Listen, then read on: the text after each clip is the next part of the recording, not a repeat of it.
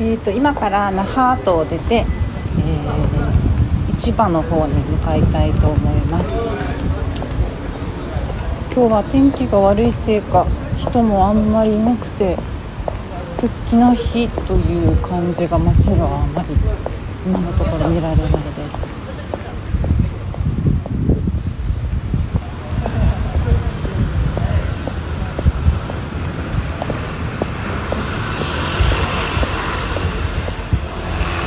この那覇アートっていうのは5.15の、えー、県民大会自治労とかが主催する県民大会が開かれてたところなんですけど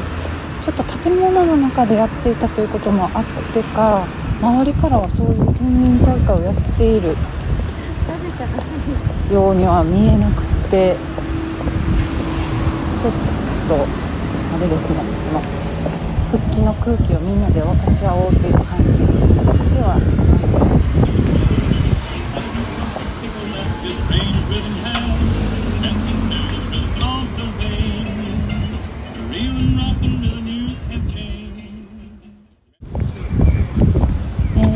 今国際通りに着きました。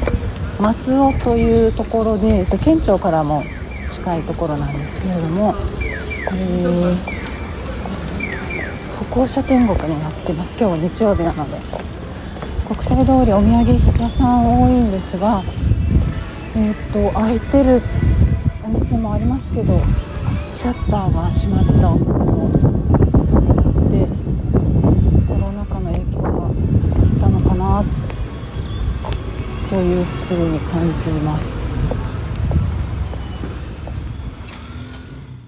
今国際通りの松尾の方から牧師に移動してきたんですけれども市場通りを今歩いてます。ここまで歩いてきてもなんかあのいつもと風景が変わらないというか特別今日が復帰の日だよっていうのが分かるようなものは今のところ何もないです。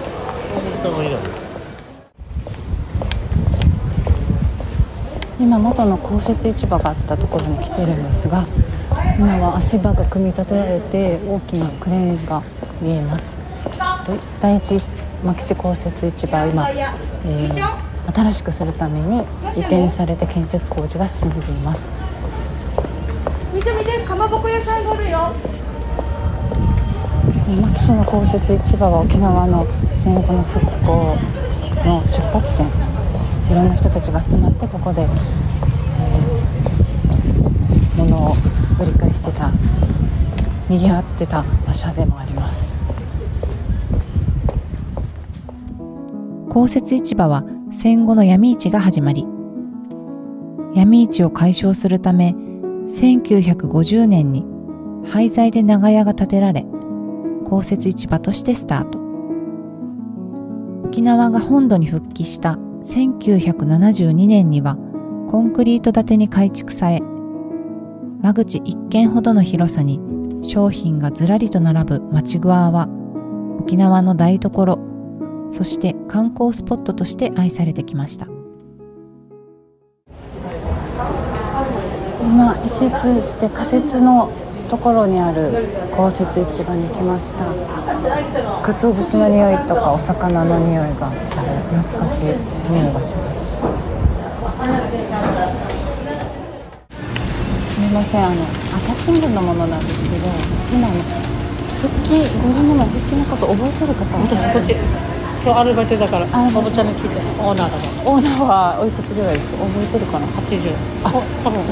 っち50年余るあそうですかちょっとじゃあ前のところからですよね。ここアグニスタンのところですか？アグニスタン出身はそう。ミノル今おいちゃんちょっと怪我して入院しておばちゃんがそうなんですか？そうそうそう。私前取材で来た時は男性の方にお話そうそうあのコーナーコーナーあっちのコーナー。あそうですか。転んでえ聞いておばちゃんに。いいですか？今話しかけてもいいのかな？お客さんいらっしゃる。話大丈夫ですか？って誰に言って？あ違う違う。すいません。あの朝日新聞のものなんですけど今あのちょうど今日復帰の50年の日なんで50年前覚えてる方を探してたんですけど50年前どう復帰の日はどうされてたか覚えてます？覚えてない。覚えてない。お店はもう始めてるんですよね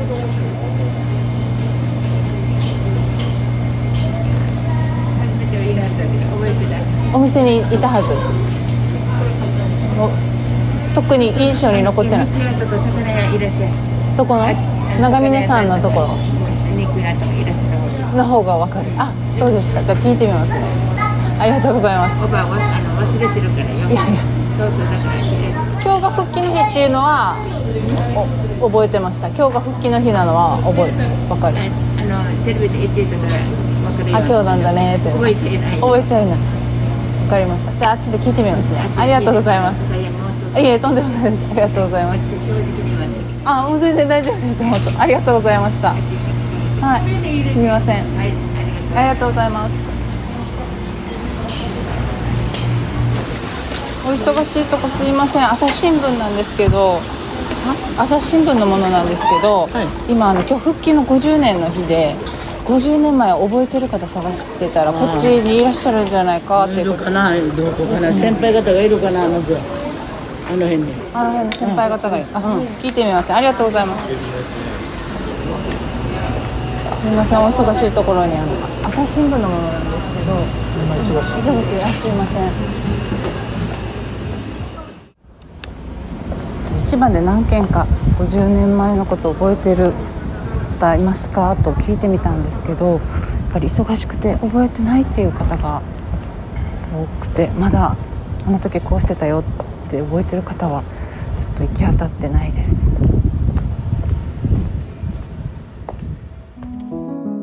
地元の人や観光客が行き交う市場は沖縄と本土の今を映す場所でもあります。この50年でどんな変化があったのかを知りたくて復帰の日当日は話が聞けなかった。第一牧師公設市場の組合長阿国智光さんに後日お話を伺いました。阿国さんが営む山城昆布屋は母方のひいおばあさんが始めました。バーキと呼ばれる大きなカゴに湯がいた昆布を束にして売っていたそうです。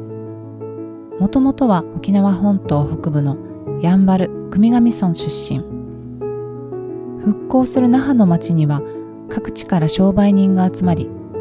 そうした地元の先駆者を頼ってさらに人が集まって町は賑わっていきました。この50年にどんなものが売られてたのかって基本的にはあの、まあ、あの基本的に食料品、は例えば、まあ、あの肉屋さうん。ん魚屋さんとか、あとはその、まあ、かんばぼこ屋さんとかですね、うん。まあ、野菜屋さんとか、まあ、昆布屋さんとかですね。あとはあのお米？お米。米屋さんとか。本当にあの一般食料品を中心にした、あの市場。うんということでそういう流れそういうな市場ができてその流れで周辺にはい。平和通りとかはい。いろいろこの町がいろんな小さいお店とか町側が町側ができて、まあ、それが形成したのがやはりこの1950年宝石市場ができてその流れでこの今の町側っていうのが、まあ、形成ができたっていう流れですよね。うん。今回復帰から50年ってことなんですけど、うん。復帰したと当時復帰した頃はどんなだったよって話。で、本当ねややはりうちのおばあさんとかいろんな聞いたらですねみんな市場の人聞いたらやはりドルドルから円に変わったのが相当、あの結構難儀したっていうか、はい。印象がすごくてでやはりあの当時ドルは1ドル360円ですよね。はい、このドル360円では何でも買える。うんだから何でも買えるしいやドルが強かったから、はい。逆にもうドル時代が良かったって時代が良かったっていう人もう儲かってるから、うん。当時円よりドルだからだからよくこのドルドルの通貨交換の話はみんなやりますへね、え商売人もともとってるし買う側もともとってね。互いもとってって、そのアブニさん。はその復帰の頃復帰の沖縄の復帰っていうのは、うん。学校ではどん。な風に習いましたかあのね僕たちの時はね比較的にね、えーっと平和教育っていうのは結構あったん。すごかったん。ですよ、うん。ってやってでその時にはあの多分学んでると思うんですよ、えであって。だからただあの今気になるのはその今5月15日、はい。復帰の日っていうのを分からない世代って多くなってるみたいなんですそうらしいですね。でまだ僕たちの世代はまだ復帰あ5月15日、うん。復帰だ復帰の日だねっていうのを覚えてる派なんだけど、はい今の30代20代っていうのがこの5月15日復帰の日っていうの分からないから結構、うんあ多くていやその落差は多分大大きいんじゃないかなと思って、で多分あのうちたちのその親の世代とかうちたちのおばあさんの世代はいや復帰？はい。復帰っていうのはやはり特別な思いがあって、だから僕たちあのちょうどうちの母とか、えーうちのおばあさんがアメリカ U なんですよね当時、はいはい。で僕たちは日本 U なんですよ。大和 U で生まれてるから。ね。うんうん。多分ねこの差がね結構あるんじゃないかなと思っていて。だからこの手前でちょっと今世代各世代にこの大和アメリカ U の時と大和 U の世代この育った世代間によっては、復帰のその立ち位置とか、うん。あ5月15復帰なんなんだねっていうのがちょっと度合いがちょっとうん。違うんじゃないかなと思いますよね。おばあちゃんとかお母さんが抱いてる、うん。その復帰に対する特別な思いっていうのはう、ん。もうちょっと言うとどういう思いっていうことですか？うん。うんまあうちの母親なんとか聞い父親の聞いたら復帰してうん。ちょっと良かったねと、うんただ先ほど言ったようにあのこのうちたちのお大きいおばあさんもだからその点アメリカ U とか、戦争を体験してる側側からの視点と、うん。いやちょっと違うんじゃないかと、うん。やはり難儀してる面があるから、はいはい。であとはそのうちの親父はですね実はうちの親はその高校野球やってたんですよ、は当時あのアニア総八さん？い、はい、広島カートの？これはアニア総八さんと一緒に当時沖縄高校でバッテリー組んでえそうなんですか？甲子園行ってるんですよ兄谷宗八さんは沖縄の高校出身で初めてのプロ野球選手です。兄谷さんとアグニさんのお父さんがバッテリーを組んだ沖縄高校は、1962年、南九州大会で優勝し、沖縄勢として初めて実力で甲子園の土を踏みました。沖縄復帰10年前のことです。であの時の時になるとやはりあの時のあの感覚と違うんですよ。であの時は聞いたら盛り上がった盛り上がり方違うって言うんですよ。えでも今も結構盛り上がりませんか？あの時はね、もう沖あの高校野球って、はい。高校野球でこれ沖縄がこの南九州代表で勝って、まあ、初めてのことだわけ、はい。実力でって、はい。でそのままもう甲子園に行ってるわけよ、はい。戻らないで、はい。はい。ででその時にこの宮崎の球場ってのはね、またこのフィナ県人会がはい。もうみみこしかすんで「わっしょいわっしょい」少し。すごかった応援応援がすごかったでなぜかというと宮崎っていうのは結構沖縄の人多いんですよ。あそこはそうそうで大分もそう。うんうん大分多いですね。熊本、だからこのこのこういう県人会がの応援がすごかったうん、っていうんですよ。へやはりちょっといあの応援の仕方がうん。順調じゃない、やはりその当時その沖縄そのと高校野球がなぜもあの盛り上がるっていうのがあって、沖縄にとっては特別な思いなんですよ、正直言うと、やはりいろいろな国の歴史もあるし当時本土うんに追い越せうんなるから、その高校野球でやはりこうやって南九州代表で破って代表になって甲子園行くっていうのは、うん。あの時はもうあの沖縄今当時の沖賞が、うん。えー優勝するはい。ぐらいにすごい盛り上がったりうん。盛り上がり方だって。でその中でまた甲子園に行ったら、うん。甲子園でまたこの県人会とかあとはその当時のあの言ったらこの南米に移民する方がたまたまいたんじゃないですか。はい。その人たちも来てからもうみんなもう沖縄の人たちが集まってもう頑張れ頑張れわーわーわーしてすごすごいそのお雰囲気になったみたいなへえで当時さあの、まあ、聞いた話だったらパスポート等なんだけど当時は沖縄の人、まあ、今今ではあんまり考えきれないかもけど結構そのなんかな沖縄人沖縄の人はその飲食店はお断りとか、飲食店は言えばどうなんですかあ言えばお断りってあったんですね、言えば琉球人は入らないでください、はいはでこの、あの沖縄の人がこういうお家を借りるとか、あのはい。結構大変だったみたいだわけよ、うん。だからやはりちょっとその差別的な、い、うん。あーことを受けたん世代がやってるから、その分だから沖縄の球児が甲子園あの南九州代表で勝った、うん。甲子園に指導したっていうのはやはり大きい意味あって、うんうん。やはり沖縄がようやく本土に、うん。ようやく追いついた追いついたきっかけになったんだねと言って盛り上がった上がりがちょっと違ったみたいなんですよ。そのお父さんは兄や総八のボールがどうだったとかじゃなくてやっぱその応援のことを覚えてそうそう応援がすごかったって今でも言うのでこのあの応援がすごかったとってその後にえーっと凱旋したんでしょうね、そしたらこの国際通りでパレードですよ、あれそうなんですか、で国際えーまあ甲子園で、まあ、負けて、うん。で沖縄に戻ってね戻った時に絶対国際通りパレードしてみたいなんだけどこのまた群衆がすごかった。え甲子園はどこまで行ったんですか？えっと1回戦で負けたんですよ。でももう優勝したかのようなそうそうそうそう。市場、まあ、市場が人が集まる沖縄の人が多く集まるっていうのもそうなんですけど、やっぱ本土と沖縄の関係というか沖縄にのその本土での立ち位置を示す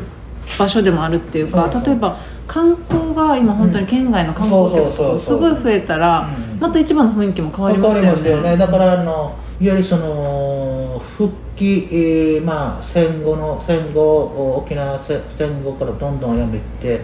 地元から地元客から観光客、うん。で観光客からまた韓国日本人観光客から外国人観光客ということで、やはり変容はしてますうよね、ん。まあその面は時代的に良かったかもしれんけど、じゃあその地元のみと密着があるじゃあお店がどうなったかなるとえ減ってきたのがあるんですね、でその中で象徴されるのが映画館ですよね。ああ映画館ないです結局映画館がなくなってしまったんです、だからやはりちょっと地元の客が、うん。の、うん、の要はへへへ、まあ、どんどん減ってきて、うん。やはりつつながりがちょっと急須になってしまったんでしょうね、で伸びた中で何か変わったのと商品が変わり、ううんうう売りうあの売り物が変わってましたよね、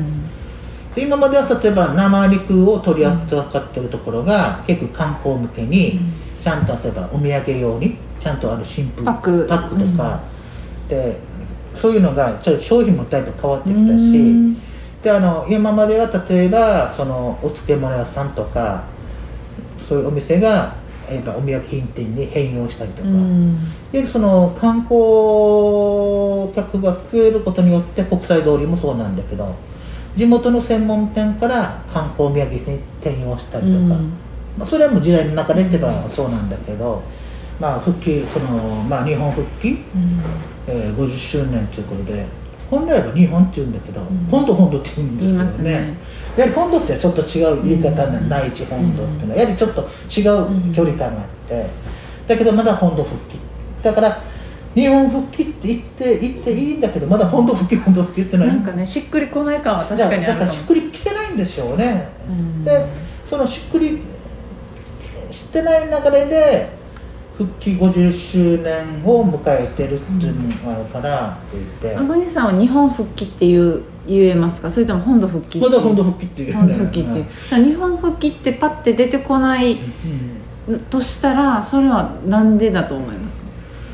いやだからなんかあれあるんじゃないかな。だから今だからまだ本土復帰本土復帰でしょ、うん本土復帰。私は本土復帰派なんで本土復帰ってちょっとおかしいんだよね本当はね、うん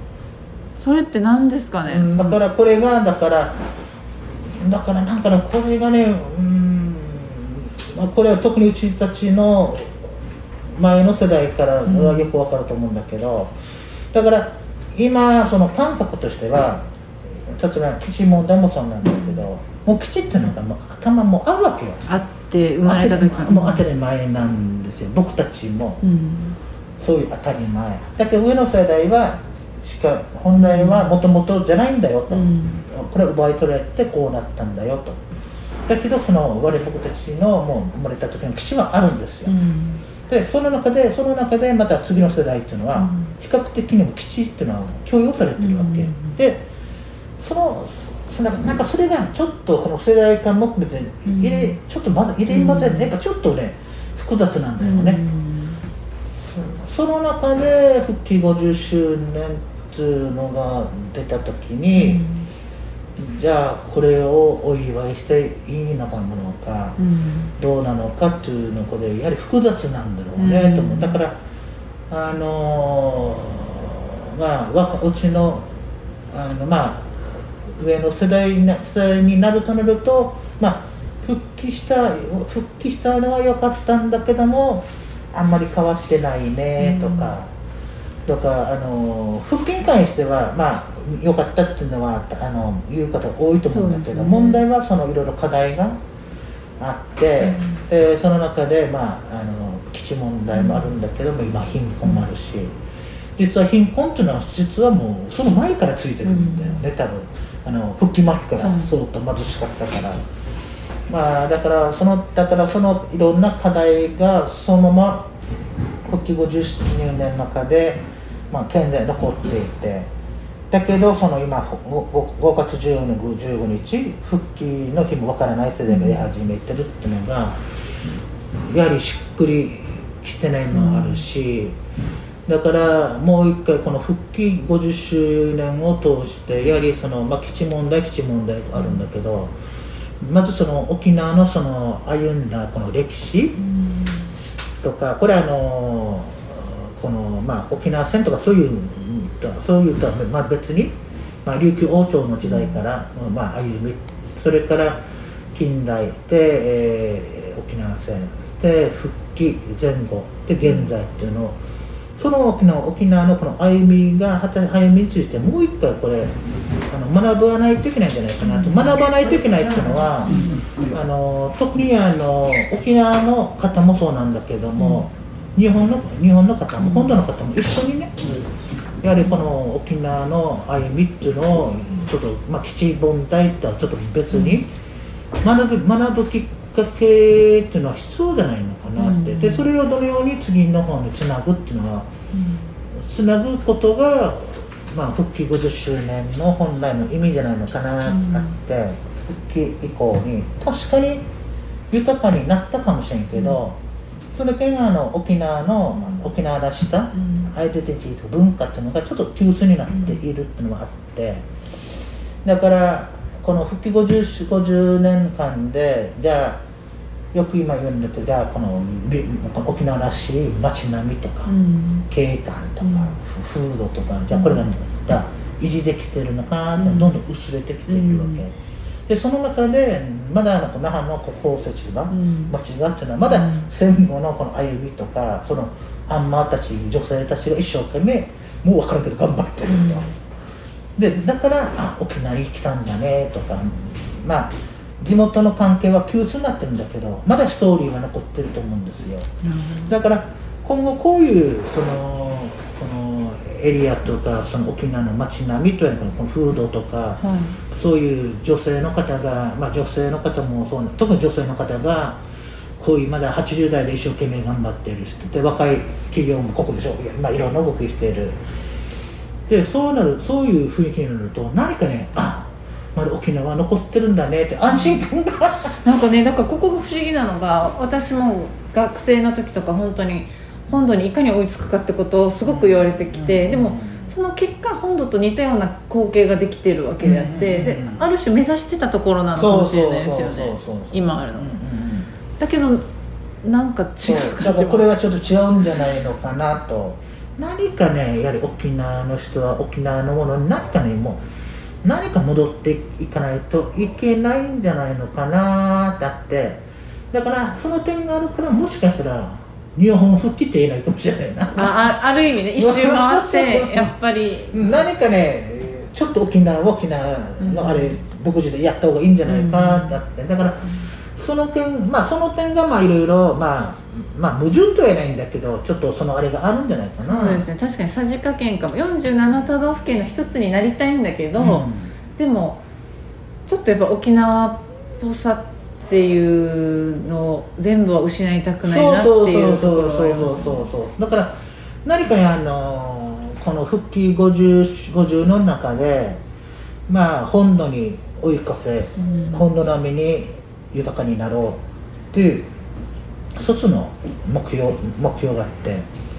でその中で、えーやってたのが今復帰50年になった後にうんこれでいいのかね？ということで何かねかなんかもうおもう一回沖縄に戻ろう戻戻戻らんといけないんじゃないかって、何か雰囲気が出ていて、あ雰囲気っていうのか何かそのああ出てるような形があって。確かにな。だからこれがねあのある意味ではそのこのまあちょっとや沖縄っていうのはちょっとちょっととと違うんだよっていうのがあってだからまあこういう日本のこういう本土化する方が本当に豊かなのかそれよりは沖縄らしさっていうのも残しながら発展した方がいいんじゃないかということでちょうど今分岐点だと思うんですよね。うん本来でばあよく沖縄ここまで発展してねよかったよかったみんなよかったね次頑張ろうってね、じゃあコロナ禍厳しいだけど 頑張ろうっていう、その頑張ろうという雰囲気がなくて何か皆さんうーんってなんか考え考えさせる言うからだからジレンマなんだろうね、と思ってあのだからなかなか喜べなかった面があったんじゃないか。それはもうそうだと思うんですよね、だから先ほど言ったように日本復帰と言えない。まだふ本当復帰あるのがこれがある意味ではまだ何かねジレンマ。ジレンマの中での復帰50周の流れで来た流れででその中で課題は残ってるだけど伝えられるのが伝えてないんじゃないかだけど 5, 月5月15日をわからない人で言ってる、なんこれ何だったのかねとか,、だからそれがなんか漂うようなこ今回復帰50周年だから何かねお祝いムードじゃないんで何か考えさせる？なんかジレンマの中で、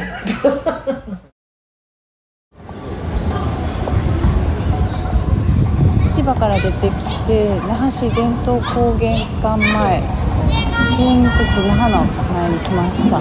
人だかりができてます。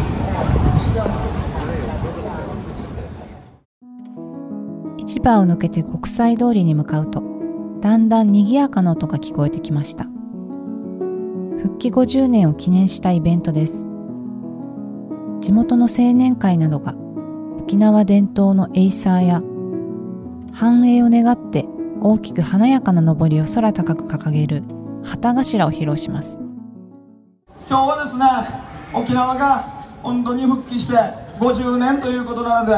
えー我々国際通り青年会、まあ、地元の国際通りでですね皆様の前で演舞をさせていただきたいと思います。よろしくお願いいたします。この50周年、まあ、いろんな、ね、沖縄も歴史があるので、えーめでたいことばかりじゃないと思います。ねめでたくないこともたくさんありますのであー皆さんのそれぞれのなんか50周年をこの機会にですねそれぞれが振り返ってで観光客の皆さんにはあ沖縄にはこんなものがあるんだなというふうに、えー思っていただければと思っています。オープニング国際通り青年会これからまた演舞やりますんでよかったらねあのカチャーシーとかも飛び出しますんであの会場の皆さんも一緒に踊っていいですよ。よろしくお願いします。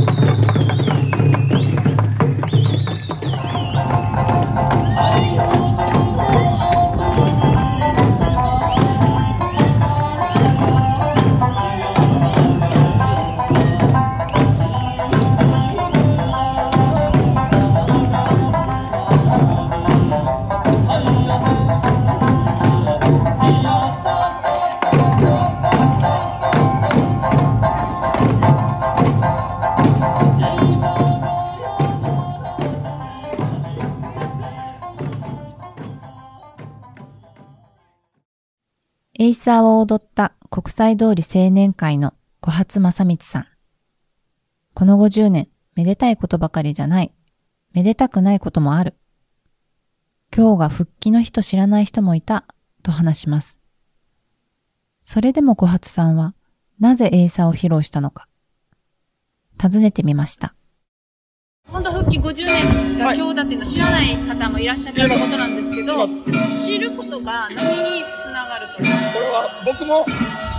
実は自分の経験上から学んだことなんですが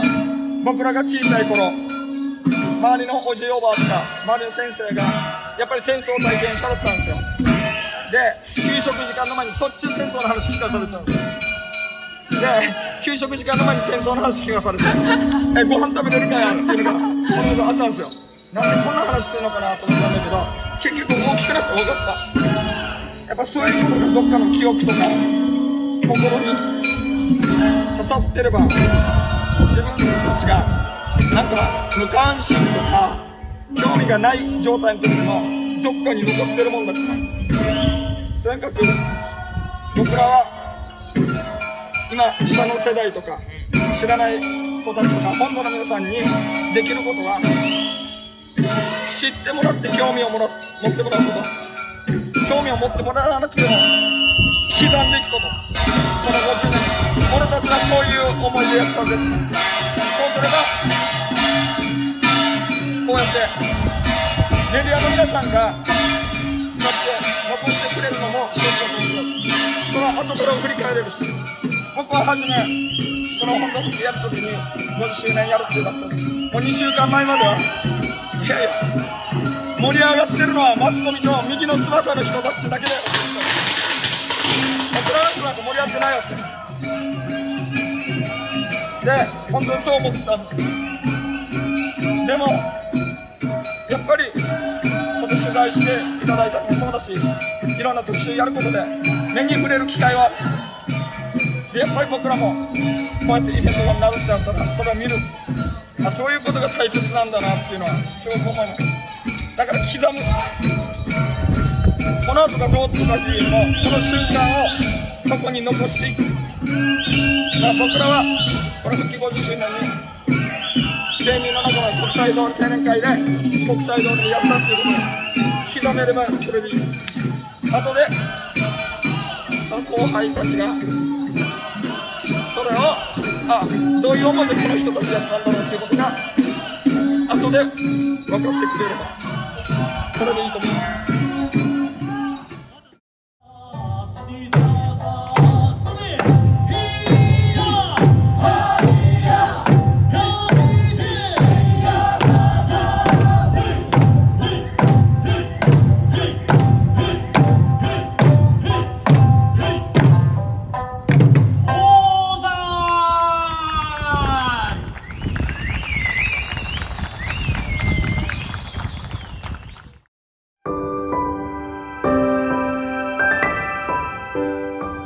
三振と太鼓のリズムに地元の人も観光客も手を叩いたり踊ったりだんだん盛り上がっていきます。その頃10キロほど離れた宜野湾市では沖縄県と政府が共催する沖縄復帰50周年記念式典が始まっていました。私は式典会場へ向かうことにしました。復帰50年を迎えた沖縄をめぐるオーディオルポは次回へ続きます。この番組について皆様からのご感想やご質問を募集しています。沖縄のことを身近なところから一緒に考えてみませんか？お便りフォームやツイートでお寄せください。お待ちしています。